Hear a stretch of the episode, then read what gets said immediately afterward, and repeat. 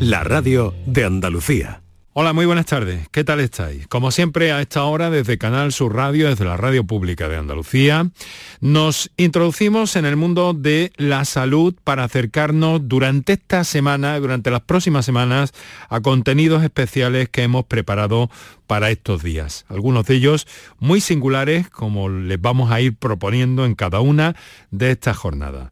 Muy buenas tardes y muchas gracias por estar al otro lado del aparato de radio. Canal Sur Radio te cuida. Por tu salud. Por tu salud con Enrique Jesús Moreno. Pues como les digo, hemos entrado en una semana especial, probablemente de las más singulares, de las más importantes de todo el año, un periodo eh, donde las emociones y las vivencias se ponen a flor de piel, donde hemos de estar eh, siempre pendientes y atentos a guardar la seguridad necesaria para que esta pandemia eh, nos eh, traiga las menos consecuencias posibles. Ese recordatorio lo vamos a hacer siempre desde un programa como este, pero en estos días nos vamos a, acercar algunas materias y algunas entrevistas que, que bueno, que hemos considerado importantes e interesantes para este periodo.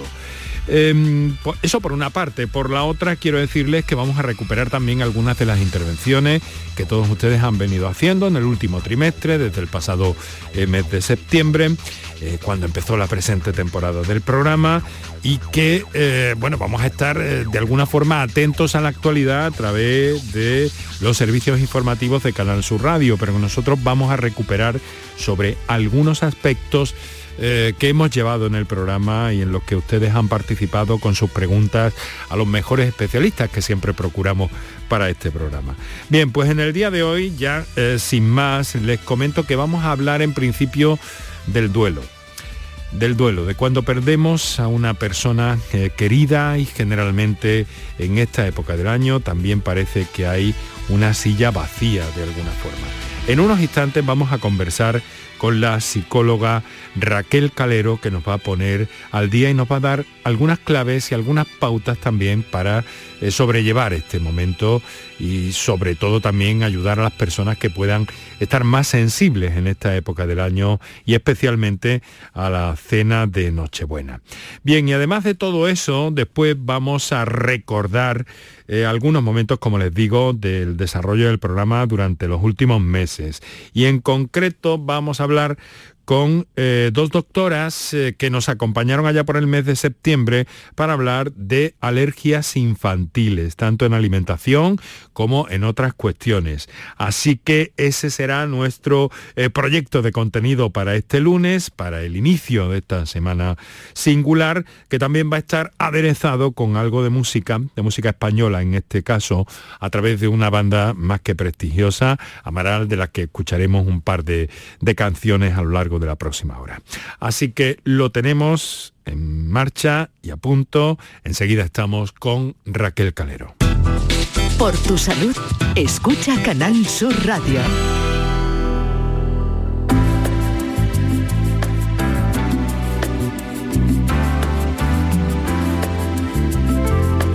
Es Navidad y en casa hay una silla vacía. Ese es el título de un taller que se impartió a mediados de diciembre y eh, que llevaba eh, una segunda parte en su enunciado, la experiencia del duelo en Navidad. Impartido un taller eh, de, acceso gratuito, libre, que fue impartido por la doctora en psicología Raquel Calero. Buenas tardes Raquel. Buenas tardes, Enrique. Buenas tardes a todos. Una antigua conocida de nuestros oyentes en el programa Por tu Salud y que actualmente es responsable de la unidad de psicooncología, eh, disciplina en la que es doctora del Hospital Quirón Salud Infanta Luisa. La silla vacía en Navidad. Claro, la Navidad, Raquel, es que es un momento muy emotivo, el momento 100% que aglutina a la familia mm, de una forma cultural y efectiva también. Pues efectivamente, Enrique, eh, la Navidad además nos retrotrae a nuestra infancia, ¿no? Nos conectas con esos recuerdos que todos guardamos, ¿qué niño no ha tenido Navidad o infancia?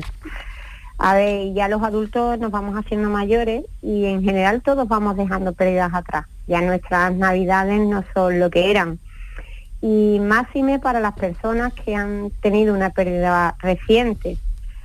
Durante este año, durante el año pasado, incluso el anterior, eh, se hace muy duro transitar el duelo durante esta etapa. Y en esas claves, en ese taller que, impartiste eh, hace, hace unos días prácticamente, Raquel, mm, ¿cómo, cómo tocas o cómo, cómo se puede solucionar en alguna medida, compensar emocionalmente, supongo, ¿no? Esa situación. Eh, a ver, mira, nosotros los que somos expertos en duelo siempre decimos una máxima, ¿no? El duelo te acompaña toda la vida. Lo que cambia es la intensidad. Un duelo es para toda la vida, una pérdida es para toda la vida. Em, la cuestión es un poco, y de eso tratamos en el taller eh, de los días pasados, hacer una reflexión en torno a la experiencia del duelo, ¿no? En esta época del año. Em, y al sentido que, tiene la vida y la Navidad en sí como valor de la familia, como ritual de encuentro, ¿no? Que la familia no solo son los de sangre, también los amigos, ¿no? Y, hacemos el esfuerzo en Navidad por juntarnos, por recordarnos, por rememorarnos. Entonces, fíjate, a partir de ahí es dar sentido a la vida después de la pérdida de estas personas que han sido importantes en nuestra vida. Y bueno, eh, siempre decimos que la primera opción, lo que queremos los que tenemos pérdidas recientes es salir corriendo. Salir corriendo, cambiar el escenario, eh, que todo pase, ¿no? Mm. Y, bueno, y es una opción, es humana, eh, completamente respetable, pero siempre decimos, es una opción que, que no va, a evitar el duelo, lo va a posponer. El dolor va a seguir estando y quizás a las navidades siguientes te sigues enfrentando a lo mismo. Es como un poco recurrente, ¿no?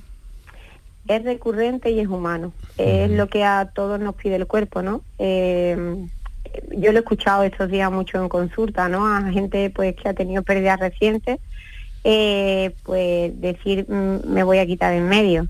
No soporto ni las luces, ni la música, ni los regalos. Eh, ni el Feliz Navidad, ni las postales. Parece como que te pone de mal humor, ¿no?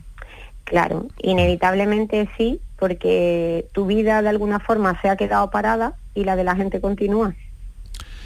¿Esto afecta a algunas personalidades más que a otras o algunas sensibilidades más que a otras? Supongo que el mapa en este sentido es variopinto, ¿no, Raquel? Que cada persona lo vive de una manera, pero lo importante es gestionarlo de algún modo, ¿no? Mm, mira, Enrique, tienes razón en lo que dice, hay personalidades, pero también tiene que ver con la pérdida. A ver, primero tenemos que introducir a los oyentes, ¿no? Y es que, a ver, el duelo es una experiencia universal, natural, que nos va a tocar a todos, o antes o después, y seguirá tocando a los que vengan, ¿no?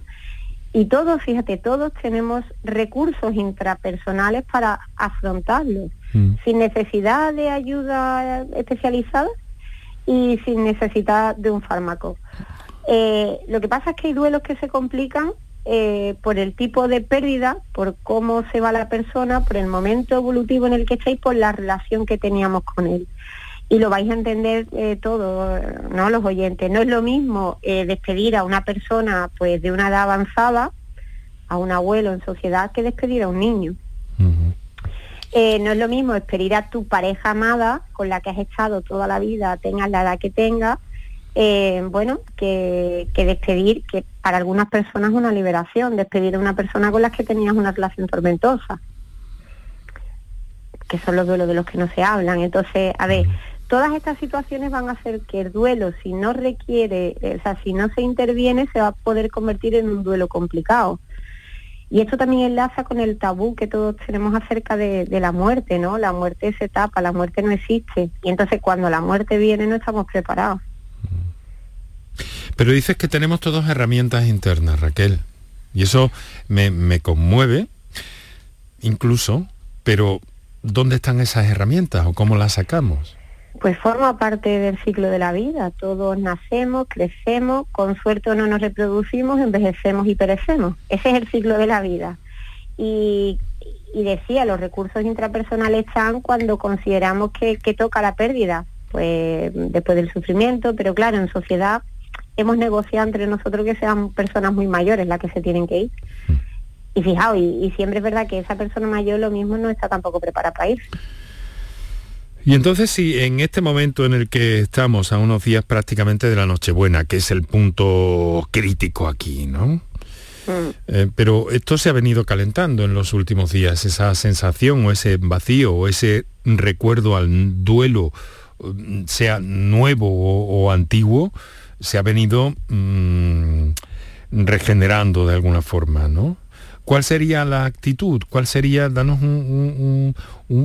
alguna herramienta práctica para que no lleguemos a sucumbir de alguna forma o a pasarlo mal? Mira, eh, siempre se dan como unas recomendaciones generales, ¿no? Con respecto a esto. Em, lo primero, no obligarse. Eh, si yo he tenido una pérdida reciente, no tengo por qué exponerme eh, a una situación multitudinaria. después, dar un recodo a la presencia de la persona que no está, ¿no? Y eso también es cuestión de negociarlo con los familiares.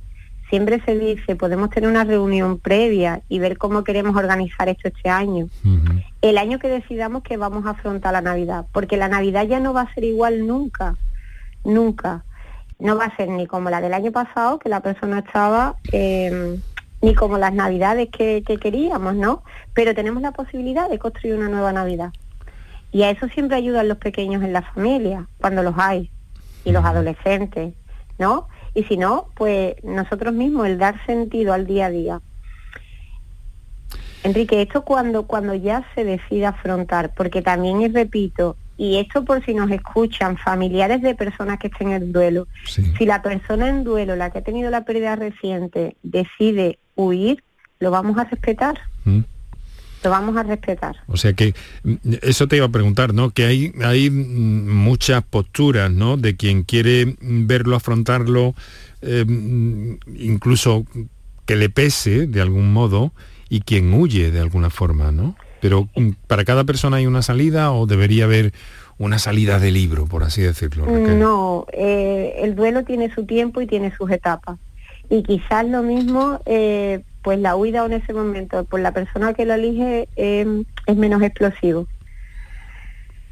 Es que depende, es que, oye, yo he, tenido, ¿no? Pérdidas recientes estos días, entonces, esta semana, este mes, entonces es muy duro que se muera alguien durante el mes de diciembre con todo lo que conlleva. Mm.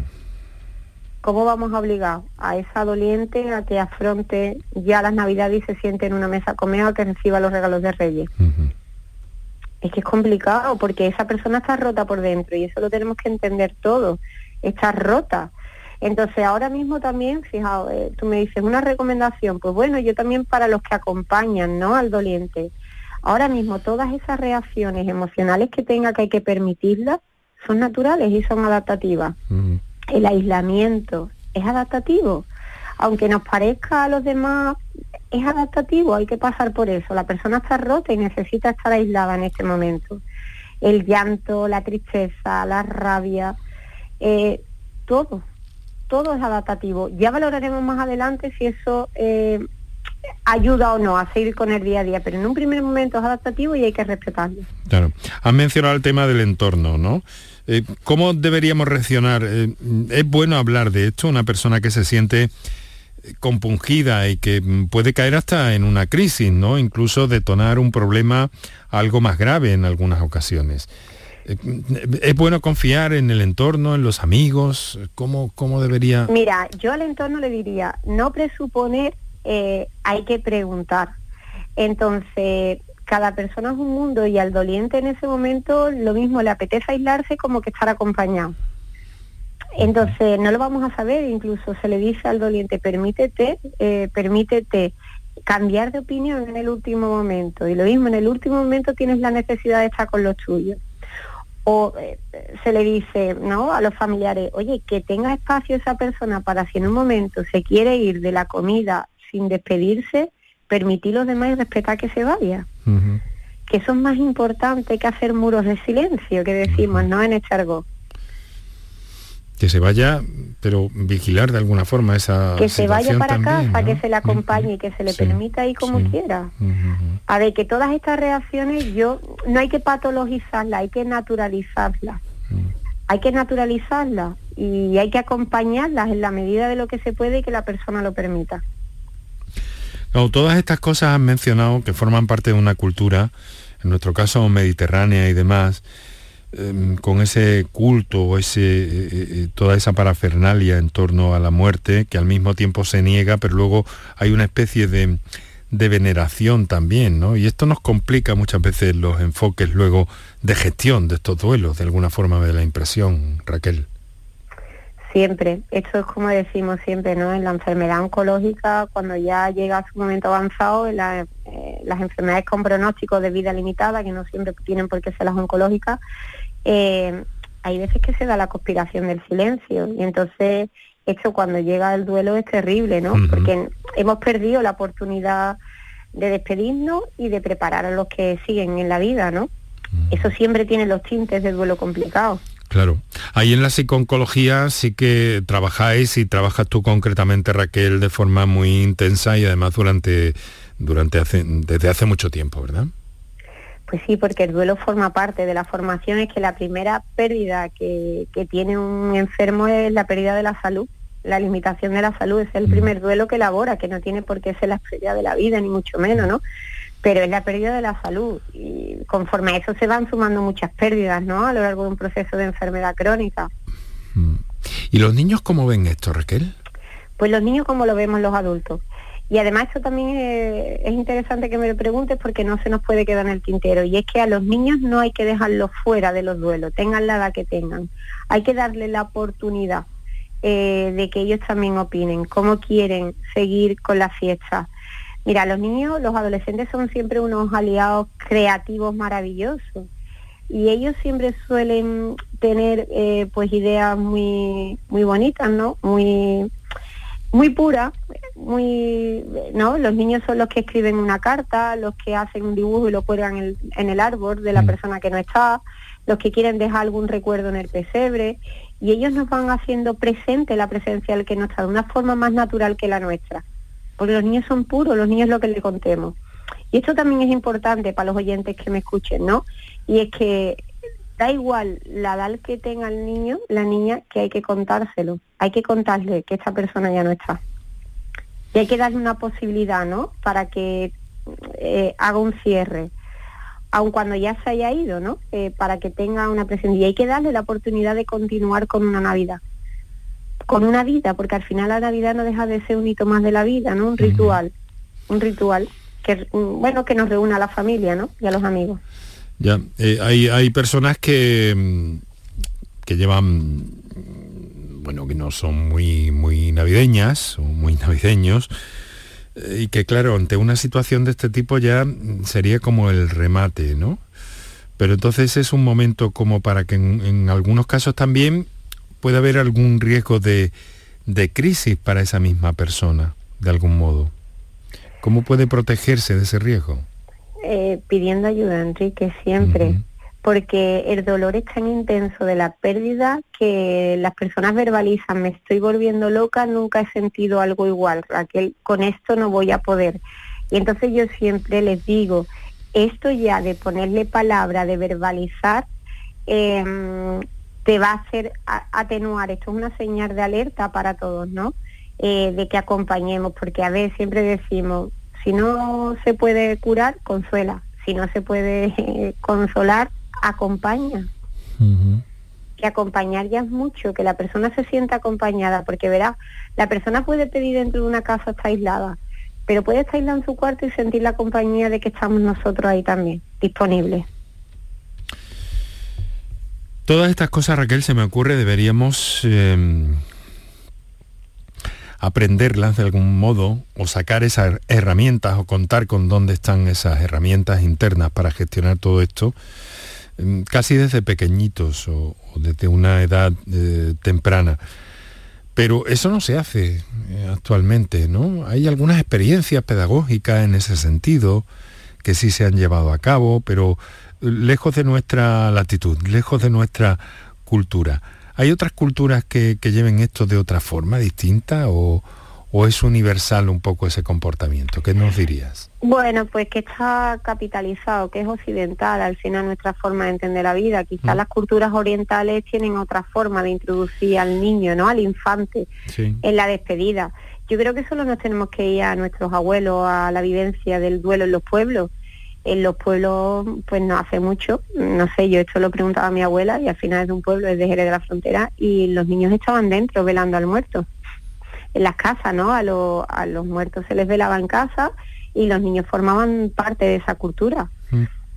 A los niños incluso se les sacaba del cole para que estuvieran en casa despidiendo pues al familiar que se iba. O sea que tú crees que esa era una mejor gestión de, la situación. A ver, era, era una situación eh, donde poníamos por delante la vida y la muerte, ¿no? Era una situación de naturalizar el proceso de la muerte, que la hemos tapado completamente. Y la muerte existe. Y no la podemos borrar, por mucho que la ciencia avance y nos alargue la vida. La muerte existe y forma parte de la vida.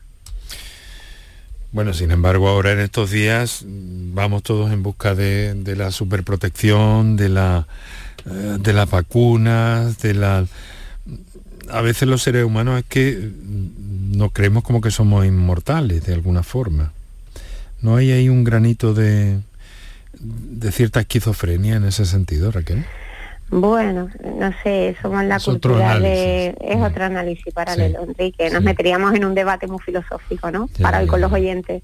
Pero mira, con respecto a la cultura pedagógica, eh, mira, sí hay algo en España, ¿no? entonces en comunidades de aprendizaje, en algunos coles, eh, hay un manual que si los oyentes lo escuchan y lo puedo recomendar, es el de todos los caracoles se mueren siempre. Ah todos los caracoles se mueren siempre. Y es una bueno es una adaptación pedagógica para las comunidades de aprendizaje para ir introduciendo de forma natural el tema de la muerte pues en los niños en primaria. A ver si eso lo hiciéramos pues fíjate no cómo llegarían esos niños a nuestras edades ya. Por lo menos llegarían con menos angustias que con nosotros. Menos angustias y con más eh, formación. Con más formación, al final se trata de eso, ¿no? De formación, de aceptación de lo que es la vida, de lo que es el envejecimiento, ¿no? De lo que los límites que al final por mucho que queramos están ahí, ¿no? Forman parte de la vida. Eh, Raquel, es un placer como siempre hablar contigo y que nos hayas podido atender al hilo de, este asunto que nos pareció interesantísimo, de ese taller que impartiste. Tú siempre vas buscando talleres, intervenciones eh, prácticas, ¿no? Útiles para, para los asistentes. Bueno, es una, demanda, es una demanda que siempre está al final. Mira, eh, yo creo que los que somos psicólogos, aunque sean los generales sanitarios, eh, ya se eh, a principios de mes de diciembre se empiezan a hablar de los conflictos de familia y de la Navidad y por supuesto de las pérdidas. Entonces cualquier psicólogo clínico general sanitario atiende esta demanda en consulta. Es algo que está es algo que, que todos no rememoramos. O tú no rememoras. En estos días tú tus pérdidas, Enrique, la gente mayor que te falta, ¿no? Mm. Echamos mucho de menos a nuestros mayores, ¿no? Entonces así, ¿no? Bueno, la suerte que hemos perdido mayores y si ya es una persona más joven, pues es brutal, es brutal. Raquel Calero, doctora en psicología, responsable de la unidad de psicooncología del Hospital Quirón Salud Infanta Luisa de Sevilla. Raquel, muchas gracias. A ti, Enrique, siempre y a nuestros oyentes. Un beso maravilloso. Un beso Igualmente. Sin ti no soy nada, una gota de lluvia mojando mi cara. Mi mundo es pequeño y mi corazón pedacitos de hielo. Solía pensar que el amor no es real, una ilusión que siempre se acaba ti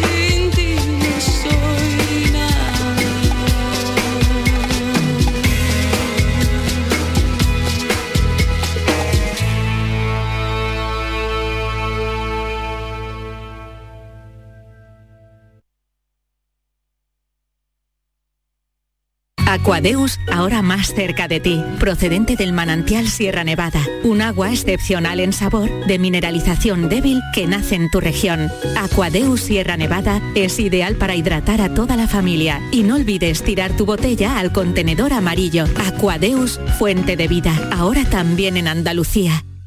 Con Social Energy, di no a la subida de la luz y ahorra hasta un 70% en tu factura con nuestras soluciones fotovoltaicas. Además, llévate un termo eléctrico con tu instalación. Aprovecha las subvenciones de Andalucía y pide cita al 955 44 11 11 o en socialenergy.es. Solo primeras marcas y hasta 25 años de garantía. La revolución solar es Social Energy.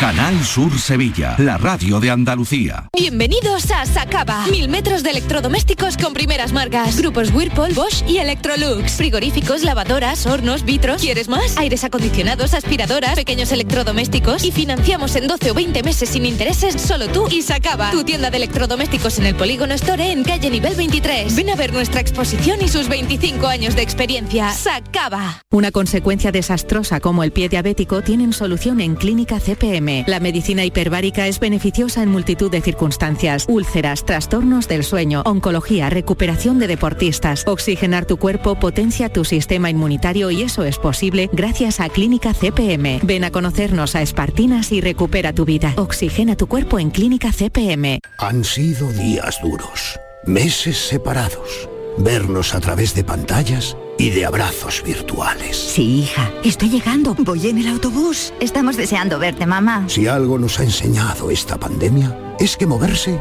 es un regalo. Hija, mamá, ¿cómo os he echado de menos? Esta Navidad vuelve a moverte por Sevilla. Feliz tu Sam.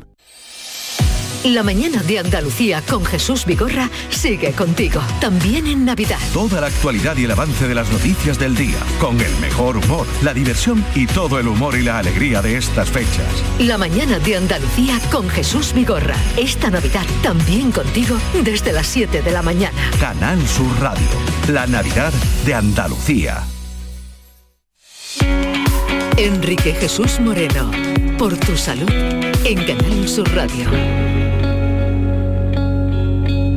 Nuestra propuesta para estas semanas en las que, bueno, las vivencias son importantes, las emociones se ponen a flor de piel y, bueno, nosotros hemos querido eh, mm, dedicar este espacio, estos últimos minutos y primeros en el programa de hoy, a, mm, conocer, a sentir, a percibir algunas de estas claves cuando el duelo, algo mm, tan inevitable en nuestras vidas, por otra parte, pues se presenta y cómo solventar también estos momentos un poco más sensibles. Bien, ahora recuperamos algunos de los eh, sonidos que nos han venido acompañando con buenos especialistas en el programa cada tarde en directo y que ahora vamos a resumir de alguna forma, vamos a escuchar extractos. Hoy hemos elegido el programa que dedicamos allá por el mes de septiembre a las alergias infantiles. Eh, dicho esto, eh, os recuerdo que hoy nuestro tema versa sobre alergias, alergias infantiles,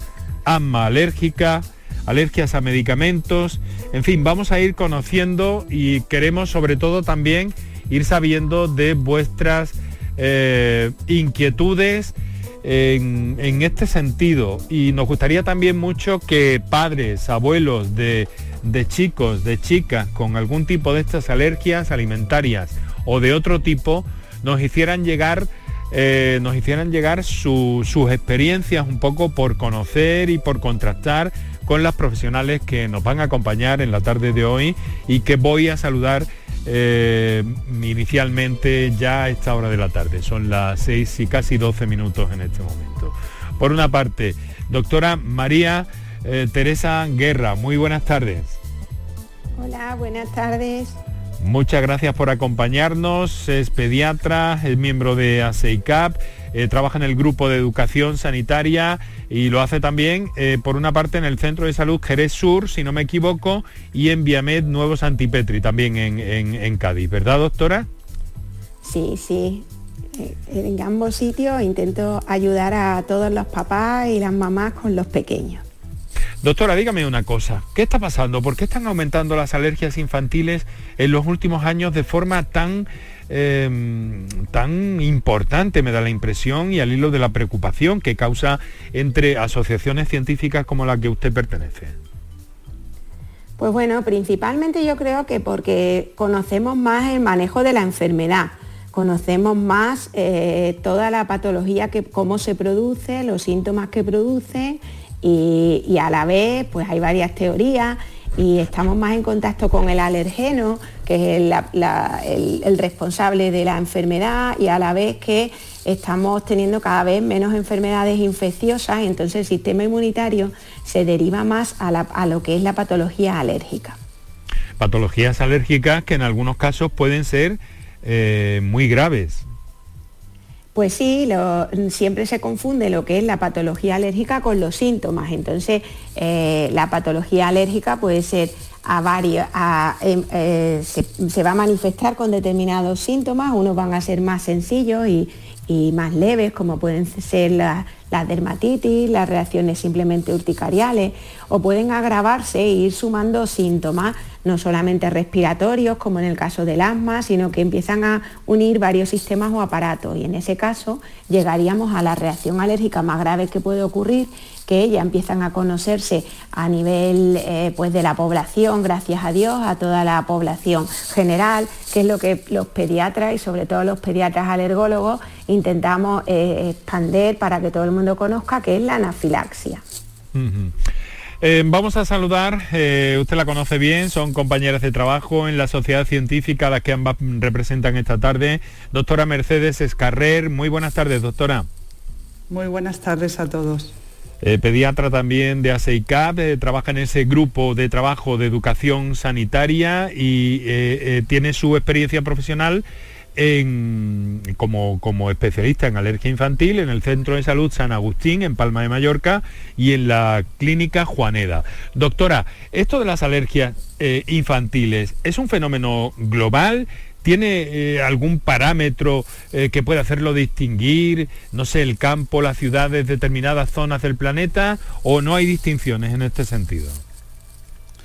Bueno, la verdad es que la alergia sobre todo se produce más en los países industrializados.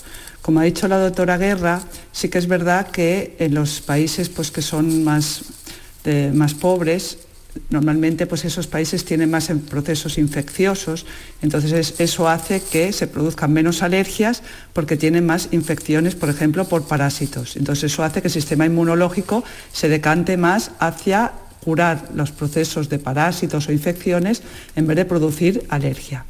Y luego también dependerá de dónde vivamos. Si vivamos en el campo, está claro que tendremos más alergia a los pólenes que si vivimos en la ciudad, en los cuales la exposición al polen es menor. Entonces, claro, dependerá de dónde nazcamos. Por ejemplo, los que viven en Andalucía, pues tendrán más alergia sobre todo en la zona de, Sevilla o, de, según qué zonas, más alergias a los pólenes del olivo, que a lo mejor eh, los de Mallorca, que tenemos más humedad y tenemos más alergia a los ácaros. o sea que donde nacimos, donde nacemos condiciona un poquito el tipo de alergia. En cualquier caso y sobre todo eh, lo que nos vamos a centrar como punto de partida y yo les voy a en un instante a a, ver algunas cuestiones que a ustedes les preocupan a raíz de, la publicación, en fin, de esa, de esa reclamación, ¿no? de un protocolo común en alergias en los centros escolares para que todo vaya por buena vía. Eso va a ser, doctora, si les parece, no se han saludado, se conocen bien. se conocen pues sí, sí, nos conocemos y trabajamos conjuntamente. Muy bien. Pues muchas gracias por cedernos este ratito de la tarde para hablar de todo esto para todos los oyentes de Andalucía y más allá a través de las redes sociales, a través de la aplicación Canal Sur Radio que, eh, que ha mejorado notabilísimamente en, los últimos, en las últimas semanas y que invito a los oyentes también que, que, la descarguen y la prueben en este sentido que les digo, porque es verdaderamente interesante. Por tu salud, escucha Canal Sur Radio.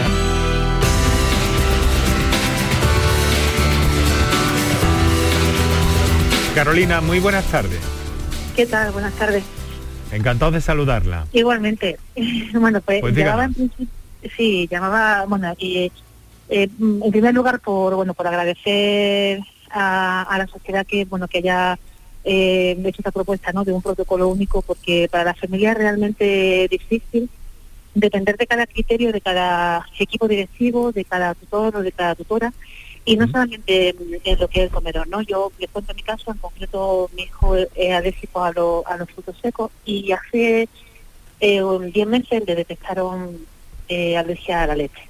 Eso, bueno, no hemos dado cuenta, os han dado cuenta ahora, pero no era una alergia muy reactiva, pero sí que le provocó pues mucha bronquitis de repetición, ingresos, eh, varios apuntes de, neumonía, de hecho él está declarado de, de riesgo frente al al COVID y mandando una excepción de, de, COVID, ¿no? Y bueno, habíamos estado llevando una dieta porque ha, generado eso otra serie de sensibilidades alimentarias, como puede ser al gluten, eh, a la carne de cerdo, a la levadura, a la legumbre, a la lechuga, al ajo, bueno, es una lista interminable, ¿no? Eh, entonces, bueno, esto supone que no puede ir al comedor escolar, eh, que, bueno, pues, gracias a Dios te reduce la jornada, puedes por la situación laboral, pero hay muchas familias que no, y eso pues al final condiciona también ¿no? la vida familiar. Entonces, ¿qué pasa? Que no solamente el comedor era donde mm, quería hacer eh, hincapié y hacer un llamamiento, sino que también depende mucho de cada tutor o cada tutora, porque cuando hay un cumpleaños, por ejemplo, de, mm, en, en la clase, eh, bueno, yo me conté el último día del colegio, él ha ido muy poco el curso pasado, porque, mm, bueno, pues por la situación pandémica que tenemos, y el último día que era de despedida de sus compañeros no fue porque se le ocurrieron celebrarlo con chocolate y churros en clase. Un niño que no puede tomar gluten, que no puede tomar leche. Entonces, es una falta de sensibilidad eh, y de inclusión, al fin y al cabo. Mm, y no te tienen en cuenta, dicen que por uno no se van a fastidiar todo. pero mm, lo que pienso es, o pensamos, ¿no? La, familias que nos vemos en esto es que hay, hay otro tipo de alternativas que se pueden hacer para no tener que señalar a nadie ni, ni discriminar a nadie, ¿no? Eh, este año no lo sé. este año dependo de la tutora que le toque. Aún no la conozco porque cambia de a primaria, entonces pues no sabemos lo que, lo que nos vamos a encontrar. Y para no tener esa incertidumbre es importante que haya un protocolo único. Eh, que digamos que se tengan que acoger, quieran o no, le guste o no, para que al final se quede conciencia en las familias y en los propios docentes que están día a día con estos niños y con estas niñas. Y la pregunta era muy, ya muy directa, sí, perdón.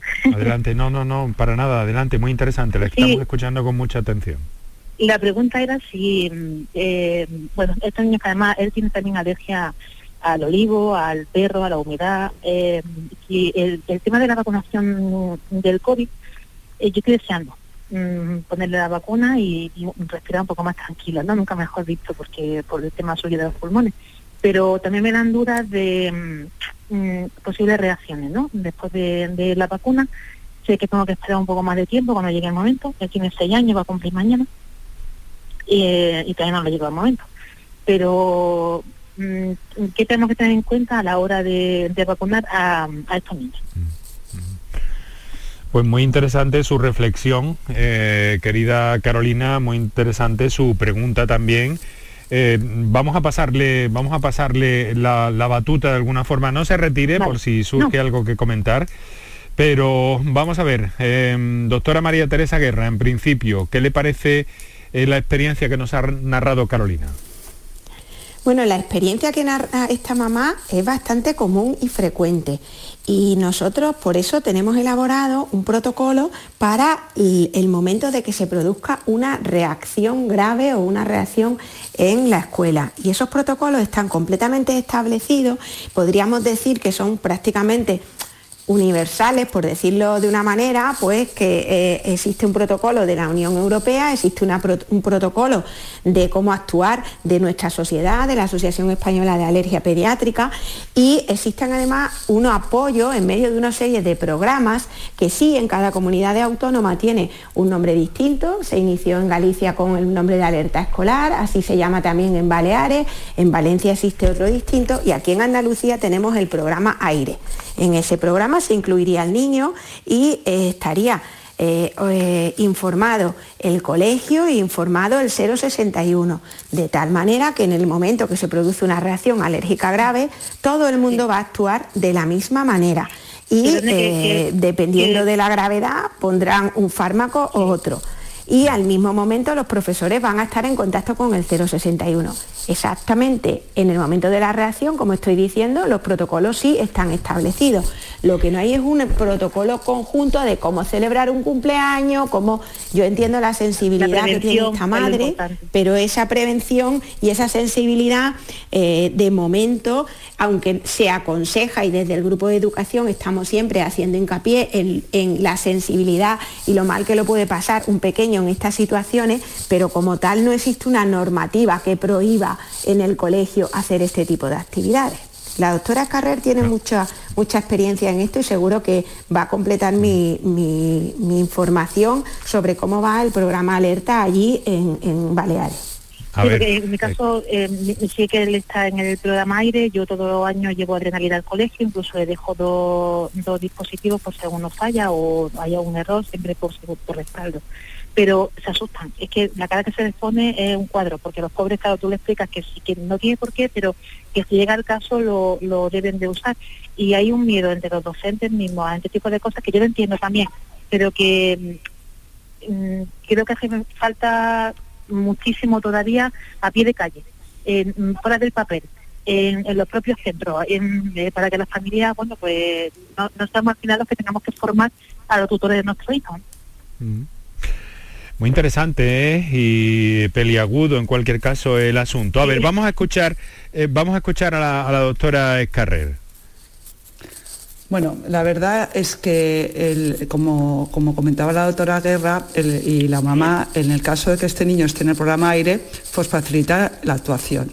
Pero como decía bien la mamá, lo importante también, Carolina, es lo que ella comenta, que es la formación a los profesionales de educación. Es muy importante que todo el personal docente y no docente conozca que su hijo tenga esa alergia y conozca el plan de actuación.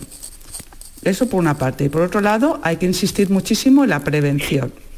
Y para eso, a lo mejor, las asociaciones de de, las APIMA, las asociaciones de familias de los centros educativos, pueden ayudar a la hora de decir, bueno, pues en esa clase hay un niño con eso, vamos a buscar alternativas a la hora de hacer actividades y si el niño tiene alergia al gluten y tal, pues ofrecer otro tipo de alternativa que no lleve gluten o que no lleve leche. Sí que es verdad que AEMNA, la Asociación Española de, Pacientes con Alergias Alimentarias y al Látex, sí que tiene, ha puesto las recomendaciones para los centros educativos. Pero sí que desde la SEICAP, desde nuestra Sociedad Científica de Alergia Infantil, sí que eh, mm, estamos trabajando para sacar una normativa.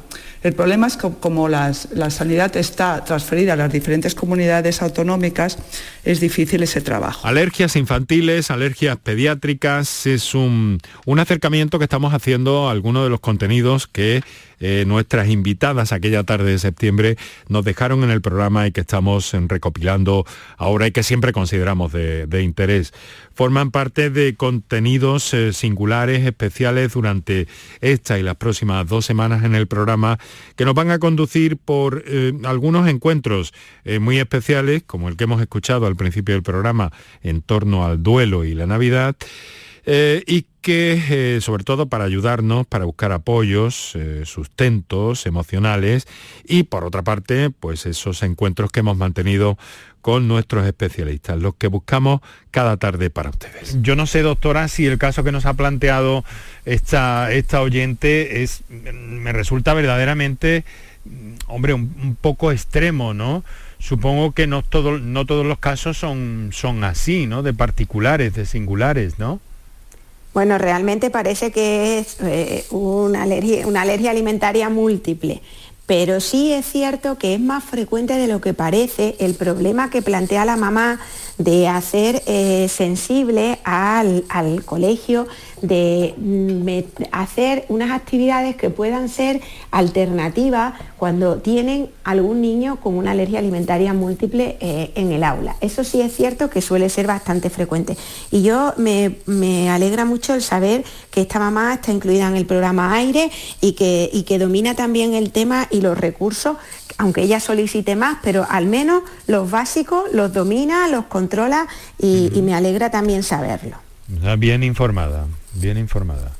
Eh, son las 6 de la tarde y 34 minutos. Hemos consumido con, este caso y esta oyente eh, buena parte del principio de nuestro programa. Quiero recordaros que tenemos disponibles las líneas habituales de participación. Estamos hablando de alergias infantiles, de cara a la vuelta al cole y que tenéis disponible para las notas de voz el 616-135-135 y los teléfonos para el directo 955-056-202 y 955-056-220. Pero a ver, doctora Escarrer, es cierto, eh, eh, y lo ha señalado eh, Carolina en su intervención, independientemente del protocolo que tiene que llegar sí o sí, y yo espero que sea cuanto antes, pero el compromiso de los centros escolares, particularmente en este momento, del grupo, del colectivo docente, parece aquí que es absolutamente necesario. Un compromiso, incluso una complicidad de algún modo, ¿no? Así es, o sea, cuando hay un niño alérgico, lo primero que tienen que entregar las familias al centro educativo es lo que llamamos una cláusula de protección de datos para que ese colegio se pueda poner en contacto con el centro de salud de referencia por si necesitan formación y más información sobre ese niño. Y luego la familia tiene que entregar al centro educativo un plan de actuación, que como ha comentado la doctora Guerra, es el que es un plan de actuación en el caso de que el niño tuviese una reacción de anafilaxia, una reacción grave, de todo cómo tiene que actuar. Esos planes de actuación son planes que son muy sencillos, muy fáciles de entender, que van con dibujos, para los cuales los profesores tienen que seguir las pautas que se indican. Si tienen alguna duda, tienen que llamar al 061 o al 112 por si tienen alguna duda. Pero claro, es muy necesaria la implicación del personal docente de los centros educativos, por una parte, como decía la mamá, para que no solo sea el tutor del niño que conozca que ese niño tiene alergia, sino todo el claustro de profesores, todo el personal también que no sea docente, el personal del comedor, el personal del patio, que conozcan que ese niño tiene esa patología, porque ese niño puede ser que tenga una reacción después de comer al salir al patio. Entonces todo el mundo tiene que conocer qué, alergias tiene ese niño y cómo actuar. Entonces tiene que conocer el protocolo. Para eso, pues el, personal sanitario tiene que hacer formación al personal del centro educativo. Y luego también la prevención, que es evitar esas comidas que se traigan fuera del colegio y tal, sabiendo que hay niños alérgicos en ese centro educativo. Em, ¿Qué le parece? ¿Cómo, ¿Cómo perciben ustedes a la población docente en este sentido, María Teresa? Pues mm, hace unos años hicimos una encuesta que publicamos sobre qué conocimientos tenían los profesores para actuar en, estos casos. Y fue curioso que casi todos mostraron mucho interés sobre el tema y algunos reconocían que no sabían que tenían algunos niños alérgicos en la clase, otros sí lo conocían y estaban, pero sobre todo muy, muy interesado en cómo actuar en el momento de, una reacción. Cuando nosotros además eh, damos cursos y formamos a estos docentes, nosotros les insistimos, como bien ha dicho la doctora Escarrer, cómo tienen que actuar en cada momento, porque no todas las situaciones van a ser anafilaxia, y otras que son más, más sencillas, pero incluso en las anafilácticas, que son las que a nosotros nos preocupan, nosotros siempre en el informe le, hacemos hincapié y le explicamos que ellos tienen que socorrer, ayudar a ese niño que en ese momento está en una situación crítica. Y que en ningún momento, si ellos eh, se equivocan, por decirlo de alguna manera, tienen responsabilidad porque ellos están actuando ante el deber de socorrer, el deber del socorro, y están exentos de eh, que eso sea eh, una mala praxis. Ellos no son sanitarios. y entonces con eso tranquilizamos mucho a los profesores.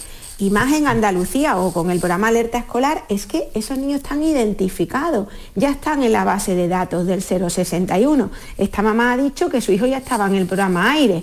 Ese programa hace que en la base de datos del 061 ese niño esté identificado y cuando llaman ya lo reconocen y ya le van a ir diciendo al profesor, según los síntomas que este profesor va contando que el niño tiene, cómo tiene que actuar, aparte de tenerlo por escrito en el informe. Hasta aquí llegamos por hoy en este día que bueno que les deseamos estupendo de preparativos. Les rogamos que mantengan la seguridad ante la situación pandémica en la que todavía vivimos. Les deseamos lo mejor para hoy, para mañana y para toda la semana y para todas estas fechas tan señaladas en el calendario, uno de los momentos más especiales del año. Para eso estamos aquí, seguiremos hablando de salud. Mañana les proponemos otro encuentro, en este caso con, algo, les adelanto, muy especial, con eh, la persona que eh, desarrolló, que puso en práctica a principios del siglo XX la anestesia epidural, pero una figura que ha pasado um, desapercibida. Bueno, pues vamos a recuperarla. De alguna forma nos referimos al doctor Fidel Pajés. Tendremos a otro buen doctor y aficionado a la historia de la medicina para que nos cuente esta interesante historia y otros muchos asuntos que ya les contaremos mañana. Les deseamos feliz tarde, mejor noche, hasta mañana.